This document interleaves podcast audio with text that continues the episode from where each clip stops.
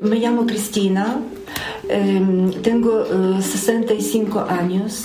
En España yo he vivido más que 20 años. Estaban trabajando cuidando a las personas mayores, cuidando a los niños, trabajando una residencia, una fábrica, diferentes lugares. En 2020, después de vivir 20 años en España, Cristina decidió volver a Viniki, su pueblo en Ucrania. Cuando empezó la guerra se quedó allí en su pueblo, muy cerca de la frontera con Polonia. Como muchas otras mujeres, teje redes para camuflar los tanques de la resistencia a Ucrania. Es miércoles, 30 de marzo. Soy Ana Fuentes. Hoy en el país, Ucrania, los que se quedan.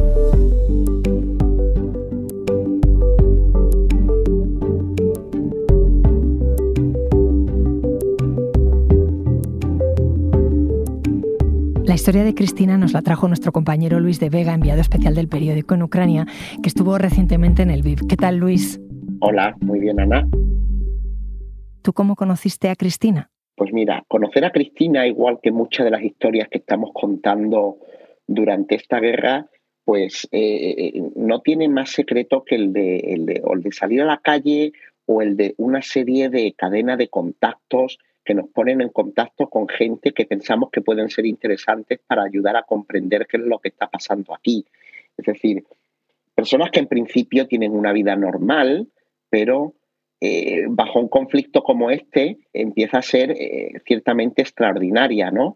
Y, su caso creo que nos, nos sirve bien para que la gente en España comprenda quiénes son eh, los habitantes del oeste de, Ucrania, cómo están viviendo esta guerra y, cómo eh, muchos de ellos tienen estrechos contactos con, con, nuestro país. Tengo miedo por mis hijos y por mis nietos. Por mí, yo estoy más tranquila, pero aquí no hay pánica. No, eh, gente están como bravos. Esto que te contaba, eh, con 65 años, después de media vida en España, ella elige quedarse en Ucrania. Dice que no, no tiene miedo, me sorprende mucho con lo que estáis viviendo. ¿Por qué? Bueno, vamos a ver, los habitantes de Ucrania estos días insisten en que, en que no tienen miedo porque están rodeados de una especie de, ardor guerrero, ¿no? Eh, han, hecho como una especie de coraza frente a la amenaza rusa y, constantemente repiten que no tienen miedo, aunque en el fondo toman muchísimas precauciones frente a lo que les pueda pasar. Y tal es el caso también de Cristina, ¿no? Que vive con...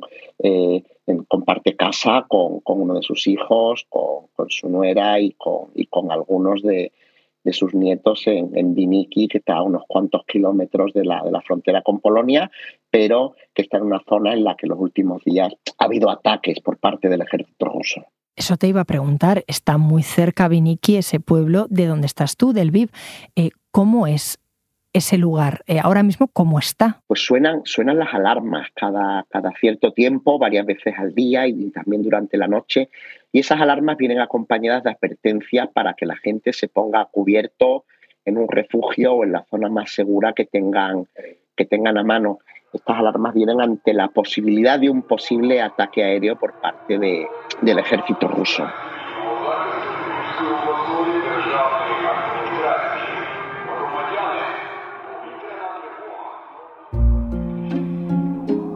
Y cuando uno escucha esas alarmas antiaéreas y, baja a un refugio, ¿llega a sentirse seguro? Bueno, los ciudadanos no se sienten seguros en Viniki ni en ninguna otra de las localidades del oeste del país. Salir por carretera desde el centro del VIP, la gran urbe de, esta parte de, Ucrania, pues nos traslada a, una localidad dominada por casas bajas, eh, algo parecido a lo que sería un, un, pueblo del extrarradio de una gran eh, ciudad española o algo parecido a una, a una urbanización de clase media. Y allí es donde, donde vive Cristina en, en, su, en su casa de dos plantas con un, con un jardín y una cancela que, que da directamente a la calle. Eh, mira, vivimos una casa simple eh, y no tenemos sótano eh, por eso cuando suena sirena tenemos que bajar todos eh, aquí en un baño para esconderse y no, porque no tenemos otro sitio.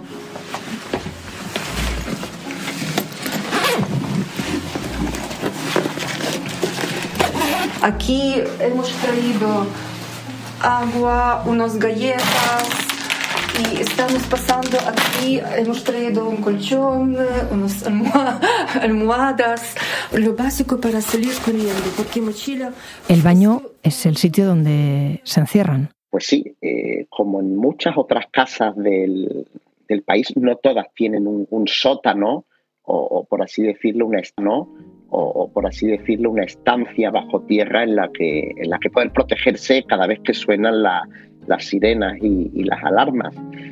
Y, en el caso de, la casa de Cristina, la estancia que ellos consideran más segura es el cuarto de baño, que no tiene ventanas al exterior y en el que han colocado un colchón con algunas mantas donde bueno, pues se, instalan cada vez que, creen que es necesario ponerse a cubierto.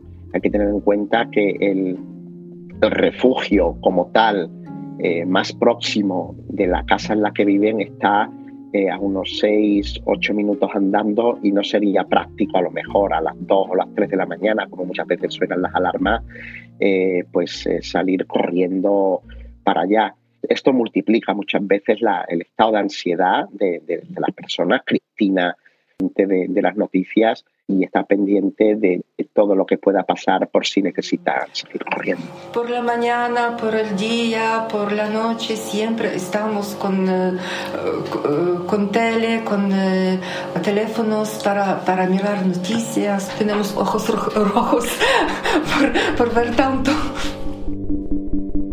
Decías, Luis, que Cristina vive con sus nietos. ¿Cómo les explica a los críos que el país está en guerra? Eh, Cristina, como muchas otras familias, pues nos, reconocen que, sus nietos están, asustados, viven con cierto reparo esta, esta situación porque es imposible ocultar eh, a, los niños eh, qué, es lo que está pasando. Ellos tienen acceso en, algunos casos no solo a las noticias por, los medios de comunicación, sino a través de las redes sociales o incluso los, los propios teléfonos suyos o de, o de los mayores. ¿no? Eh, bueno, más, más allá de, la, de la permanente preocupación que tiene Cristina eh, por ella misma, por, por sus nietos, por, por sus hijos y por las mujeres de sus hijos, bueno, es más de las voluntarias de Viniki eh, que han decidido eh, ayudar en lo que mejor pueden. Y, ayudar en lo que mejor pueden es eh, pasar unas horas al día en, las escuelas de la localidad colaborando. y nos explicó que, que, lo que están es tejiendo redes artesanales de camuflaje para servir a ocultar en el frente los carros de combate de, su ejército.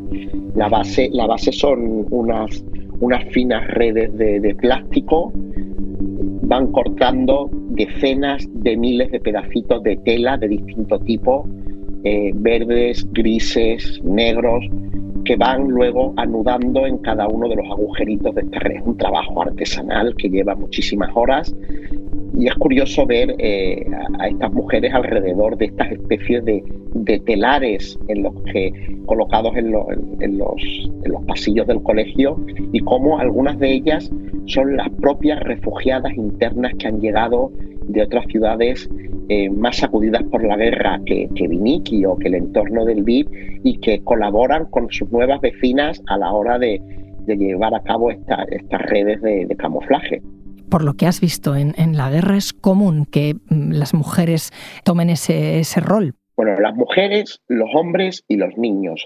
todo el mundo colabora en, aquello que sabe hacer.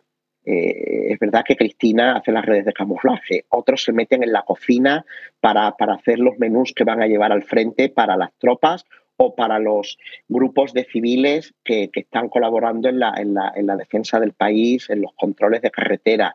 Y después de estar en casa de, Cristina, sentados en la, en la, cocina de su casa tomando café y algunos dulces típicos, ella, ella no, no quiso eh, que nos fuéramos de, de Viniki sin, sin ver de primera mano eh, esas redes de mujeres que hacen piña tejiendo las, las, telas de camuflaje con las que luego en el frente se van a cubrir los, los carros de combate. estamos en una escuela número 29 y aquí ahora está como refugiado para, para los refugiados. Y también gente de, de, pueblo traen cosas para ayudar. Y también gente gente hacen los redes para cubrir los tanques. Е, дійсеньки не се puede hacer fotos. Дивитися, що роблять і все. Ну тільки перший поверх, тому що на це сигналізація там. Дійсеньки се puede ir, mirar, pero no, no grabar. Так. Ну хай перейдуться тут vale. понизу, але без... Vamos. Бо то люди... Vamos. Oye Luis, entonces después de, de, esa charla, al final sí que te enseñaron cómo son las redes que teje Cristina para los tanques. Sí, sí, pues un, una visita a la escuela muy interesante, ¿no? Muy de, muy de ver eh, a, pie de, a pie del pueblo cómo, las mujeres pues eh, hablan, hablan de su nueva vida en, torno a esta especie de, telares eh, improvisados y, cómo pues conocen también de primera mano la, vida de, de, aquellas que han llegado a Viniki desde ciudades como Kharkiv o Mariupol eh, que llevan semanas eh, viviendo bajo las bombas del, ejército ruso. Sí, la guerra ha cambiado muchísimo los vecinos. Antes todo estaba um, como uno por, por sí mismo, pero ahora todos están eh, juntos, están unidos. Y aquí hay muchos sitios donde como, como este, porque en um, nuestro pueblo hay cuatro escuelas y cada uno tiene, tiene algún sitio. Yo sé que un pueblo aquí cercano hacen comida, comida para, para militares también. Ahora está ayudando a sus compatriotas, pero antes eh, escuchábamos que estaba a punto de jubilarse Cristina. ¿En qué punto está? ¿Va a cobrar pensión? ¿Tiene que volver a España para eso? Bueno, Cristina, es verdad que, que después de todos los años que vivió en España, dos décadas, y, tiene 16 años cotizados y, 42 en total con los años que, ha trabajado en su país. Está, está con, en pleno proceso de, papeleos para, para poder eh, jubilarse y, bueno, lo que, lo, que nunca, lo que nunca se esperaba es que, en mitad de, ese, de, ese, papeleo le fuera, le fuera a pillar la guerra. Lo que ella quiere es quedarse a vivir aquí y, y no regresar a España. ¿no? Eh, hay, muchas personas que, deciden quedarse y, en ese caso lo que hacen es ponerse al servicio de, su comunidad más próxima, ¿no? de la forma que ella lo ha hecho en la escuela, en la que bueno, pues nos enseñaba cómo algunos de los eh, hombres de la cultura más reconocidos del, país, como, como son Taras Shevchenko e Iván Franco, que están en las paredes del centro eh, desde antes de la guerra y que, que ellos quieren que, se conviertan en, símbolo de paz. Sus imágenes aquí en el cole son un símbolo para tiempos de guerra. No para guerra, nadie pensaba de guerra, pensábamos de paz, de, creer nuestros hijos.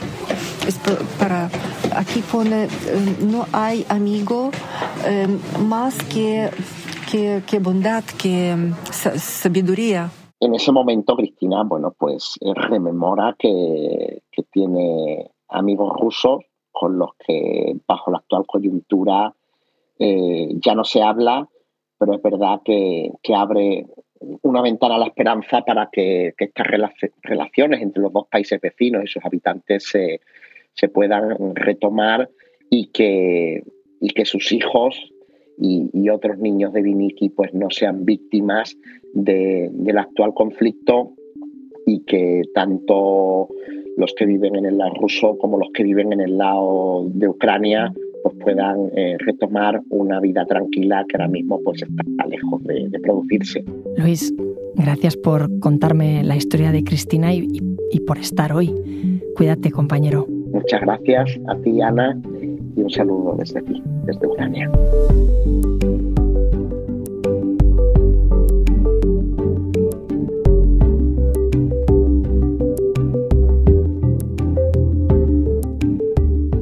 Este episodio lo ha realizado Elsa Cabria. El diseño de sonidos de Nicolás Sabertidis y la dirección de Isabel Cadenas. La entrevista a Cristina es de Luis de Vega con apoyo de Nicolás Castellano de la cadena SER. Yo soy Ana Fuentes y esto ha sido Hoy en el País. De lunes a viernes volvemos con más historias. Gracias por escuchar.